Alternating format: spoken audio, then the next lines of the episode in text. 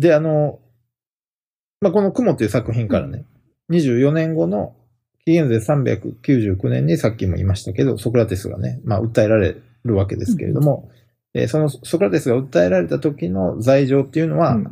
まあ、これもさっき言いましたね。一つ目がアテナイっていうポリスの認めるね、神々を信じずに、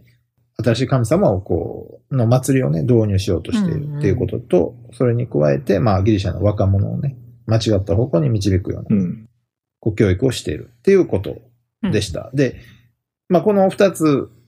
のことを含む罪状っていうのは、まあ、ソクラテスだけじゃなくて、ソフィストを訴えるときに、まあ、よく用いられる手段だったようです。うん、なるほど。で、アテナイ民主制の、まあ、全盛期を築いたペリクレスに、なんかいろんなことを教えていた、まあ、お師匠さんみたいな人がいるんですけど、まあ、アナクサゴラスっていう、この人もまあ、どう言ったらいいんですかね、その、いわゆる自然哲学者っていうことで、まあ、教科書に出てくる人の一人ですけど、えーペリクレスのそういうお師匠さんであったアナクサゴラスっていう人も似たような罪でね、えー裁判にかけられています。うんで、このアナクサゴラスって人はペリクレスが助けたので、アテナイをね、脱出することができたっていうふうに言われていますし、また、プロタゴラスっていうね、この人もまあ有名なソフィストですね。まあ一番有名なソフィストと言ってもいいかもしれないですけれども、このソフィストもまあ似たような罪で裁判にかけられて逃亡したということがあるようです。ん。みんな逃げるんですね。うん、うん。みんな結構逃げてるんですよ、本当に。うん。逃げるのはそこまで珍しいことじゃなかったというかね。でそれにしてもね、この雲っていう作品が市民の前でね、演じられることで、まあ、ソクラテスはソフィストであるっていうイメージがね、もともとそういうような印象が、まあ、市民の間にあったんだと思いますね。えっ、と、あったんですけど、そういうイメージがさらにこの作品が発表されることでなんか固定化してね、えー一層強くなって広められた。で、ソクラテスをよく知らない人は、まあこういうイメージで、ますます彼のことを捉えた。っていうことは、まあなかなか否定することが、まあ難しいんじゃないかなというふうに思います。うんうん。で、後に、まああの一般の市民が、こう、票を投じてね、罪を裁く、まあアテナイの法廷、民衆裁判っていうふうに言われるわけですけど、うんこのアテナイの法廷で、えーこうしたイメージがね、少なくとも死刑判決にね、一定の役割を果たしたっていうことも、まあうん言えるんだと思いますね。うん。で、このことはソクラテスが、まあ、訴えられた先ほどね、神様を敬ってないっていうね、新しい神様を導入してるっていう罪と、若者への悪しき教育っていう罪状と、雲でに出てくるね、ソクラテスのイメージがね、大体一致しているっていうことからもわかると思います。うん。まあ、雲の中でなんか、ソクラテスっていうのは地下とか天空の事物を探求してるわけですけど、地下も天空もまあ、そもそもギリシャのね、えー伝統的な神話ではなんか神様が支配する領域であってね、うん。そういうところをなんか調べてね、なんか探求するっていうこと自体ある意味ね、あの、こう、それまでの神様を敬敬ってないっていうようなことに、まあ、つながることですし、うん。雲の中で、まあ、さっき紹介したみたいにね、父親を息子が殴った後に、こう自分を正当化するっていうのはね、なんか、こう若者になんかそういう誤った教育をしてるっていうね、うんそういう、まあ、イメージもあの中雲の中で出てきてるわけです。で、大体のところでなんか、こう、その訴えられた罪状とね、雲でのイメージ、雲っていう作品でのソクラテスのイメージが、こう、一致する。っていうこともわかると思うんですよね。うん。プラトンもソクラテスの弁明っていう作品の中で、まあ裁判で弁明するソクラテスに、雲っていう作品でね、アリストファネスが描いたようなソクラテスのイメージが、ソクラテス自身への昔からの抽象であるっていうふうに、まあ、あの登場人物であるソクラテスにプラトンも言わせてるんですよね。うんうん。というのは、まあ、こともあります。まあ、なんか補足ですけど、うんこのプラトンのソクラテスの弁明読むと、うん。要は昔から自分ソクラテスっていうのは、えー抽象されてきたと。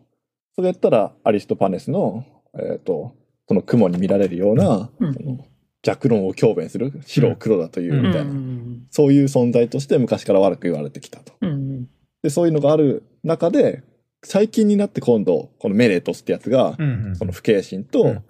その若者を、こう、うん堕落させるっていう、うんうんその二つの罪で訴えたっていうね。だからその二つに対して、まあ別々に一応弁論してるっていううん形式になってるんですよね。そうですね。ソクラテスの弁明っていう作品の中では、そうですね。うん。うんだまあいずれにしてもそのアリストパネスが、まあ、うん抽象したようなイメージっていうのは、その割とその死刑になる20年以上前ぐらいからやっぱりうんちょっとこう一般には広まっていたんだろうなとは思いそうます、ねそう、そうですね。うんで、だから、最終的にその訴えられたその罪とも、なんかそこまでそのイメージ自体がかけ離れてないというか、うん。なんかある種の連続性があるようにも思うんですね。う。うんんうんうんだから、これは、あの、プラトンが伝えるソクラテスの、こう、一つの、まあ、イメージっていうか、伝えてることなんですけど、なんかやっぱり、大門っていうかね、なんか、こう、霊みたいになものに呼び止められて、なんか、しばらくずっと一つの方向を見て、なんか、ぼーっとしてるソクラテスとか、ソクラテスってなんかそういう人だったんですよね。だから、割とやっぱり変わった人だというふうには、そもそも思われてたんだと思いますね。うんそういうこともありますし、加えてなんか若者にね、若者と対話をして、会話をしてね、うん。えー問答してなんか、いろんなことを喋ってるぞと。うん。まあなんていうかそういうのを、まあソクラテスがやってたわけですけど、うん。若者たちがそれを見て、まあかなり真似してたみたいですね。うん。でそれが良くないって思われた大きな原因だったんじゃないかなとは思うんですけど。ううんうんで、しかも、あれですよね。結構、なんていうんですか、そうそう、名門のお家柄のそうそうそう。若者たちがなんか、その怪しいソクラテスっていうそのおじさんのところに行ってなんか、うん帰ってきたらわけのわからないことを言い始めた。そうそうそうあの人のところには行っちゃダメよみたいなね。そうそう。まあそういう政治のリーダーになって、あなたはアテナイのすごい人にならないといけないのに、みたいなことをひょっとしたらね、あの、ひょっとしたらとかそういうふうに考えたでしょうね。うん親御さんたちはね。うん。なんかさっきのお話だと、なんかソフィストはなんかイオニア地方っていう他から入ってきた人が多かったっていう話なんですけど、なんかソクラテスがソフィストの代表みたいに思われてたっていうのもはなんかちょっと不思議な感じはするんですけど。そうなんですよね。だから、あの、基本的にソフィストって人は、あの、各地を、うん。いろんなポリスを旅して回ってる人たちうんが普通なんですよ。で、なんていうのかな。まあ、もちろん弁論の技術を教えるってこともあるんですけど、各地で自分が見聞きしたことね、経験したことみたいなのを、こう、他の人に伝える、伝えて、うんえっ、と、どう言ったらいいのかな。あの、それでお金を取はいはい。取るソフィストもいたんですよね。なんか情報まあ、や。情報屋っていうこともあるし、単にだから、うん。当時って、今みたいにメディアが発達してないんで、そうですね。うん。要するに、その人自体が歩くニュース番組みたいな感じじゃないですかね、ひょっとすると。うんニュース番組、あるいは、こう、お話を聞かせてくれる人ですよね。ん。いろんなね。で、そういうソフィストとソクラテスはやっぱり明らかに違うんですよね。各地をこう、旅して回っているソフィストとソクラテスっていうのはやっぱり明らかに違う特徴があって、その一つがやっぱりソクラテスは、あの、全然外には出てないんですよね、アテナイの。うんうんうん